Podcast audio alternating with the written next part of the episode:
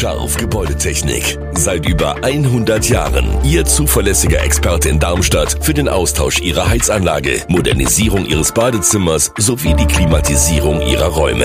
Erwarten Sie mehr von uns, als Sie es gewohnt sind. Scharf Gebäudetechnik.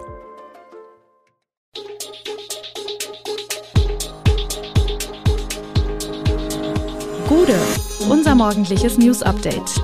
Das Wichtigste aus Südhessen für Sie im Überblick. Guten Morgen aus Darmstadt an diesem 29. März. Verlängerung der Straßenbahn hätte Folgen für Griesheim, in Darmstadt fehlt Fiebersaft für Kinder und die deutsche Nationalmannschaft verliert gegen Belgien. Das und mehr gibt es heute für Sie im Podcast. Am 31. März wird in Pfungstadt das letzte Bier abgefüllt. Damit endet die fast 200-jährige Brautradition im Herzen der Stadt.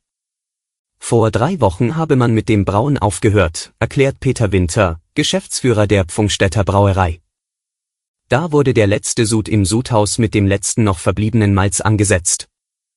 Aus diesem Sud entsteht nun nach einer einwöchigen Gärungszeit das letzte Bier. Nach der Reifung in den großen Tanks wird es in Kürze in Flaschen abgefüllt. Demnächst werde dann die Demontage der Brauereianlagen stattfinden. Dazu zählen das Sudhaus, die Gär- und Lagertanks, die Flaschen und die Fassabfüllanlage. Das Equipment wird komplett verkauft. Es gebe bereits verschiedene Interessenten. Es wird weiterhin Pfungstädter Bier geben, aber es wird nicht mehr in der Stadt gebraut, sondern im knapp 50 Kilometer entfernten Großostheim in Unterfranken bei Eder und Heilands. Der Produktionsübergang soll fließend sein.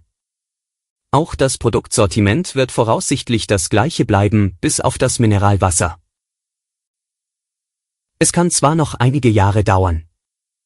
Aber im Falle einer Verlängerung der Griesheimer Straßenbahnlinie 9 in den Westen, je nach Planung bis nach Godelau oder zum Griesheimer Westring, gäbe es Veränderungen im Stadtbild der Zwiebelstadt. Griesheim bekäme zwei weitere Haltestellen sowie eine neue Wendeschleife am westlichen Ortsausgang. Die bisherige Endstation Platz Bar-le-Duc würde samt Wendeschleife wegfallen. Das sind die für Griesheim wichtigsten Details aus der Machbarkeitsstudie im Auftrag der Dadina. Die Studie empfiehlt, die Planungen weiter zu vertiefen und eine Nutzenkostenuntersuchung zu erstellen. Die präferierte Variante führt bis Godelau denn bei einer Anbindung des Rieds seien mehr Fahrgäste zu erwarten.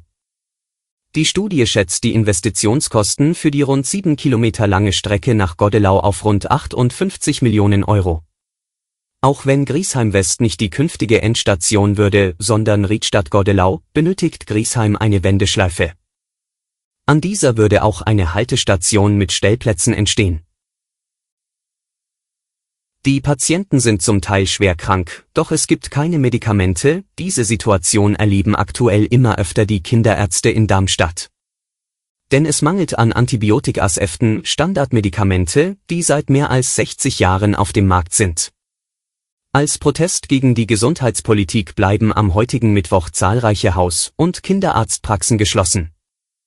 Auch Kinderarzt Matthias Hachmann ist empört über die Situation, bezeichnet sie als Skandal.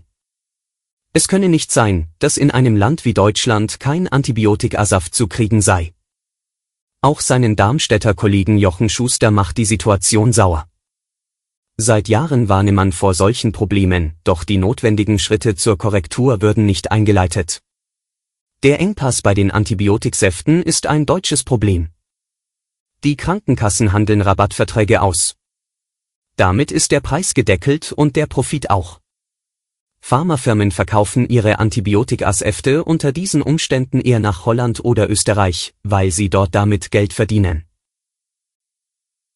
Der Pakt für den Nachmittag ist hessenweit und auch im Landkreis Darmstadt-Dieburg ein Erfolg. Insgesamt 55 der 63 Grundschulen im Kreis bieten die Nachmittagsbetreuung, die Eltern wahlweise bis 14.30 Uhr oder 17 Uhr buchen können, für ihre Schüler bereits an.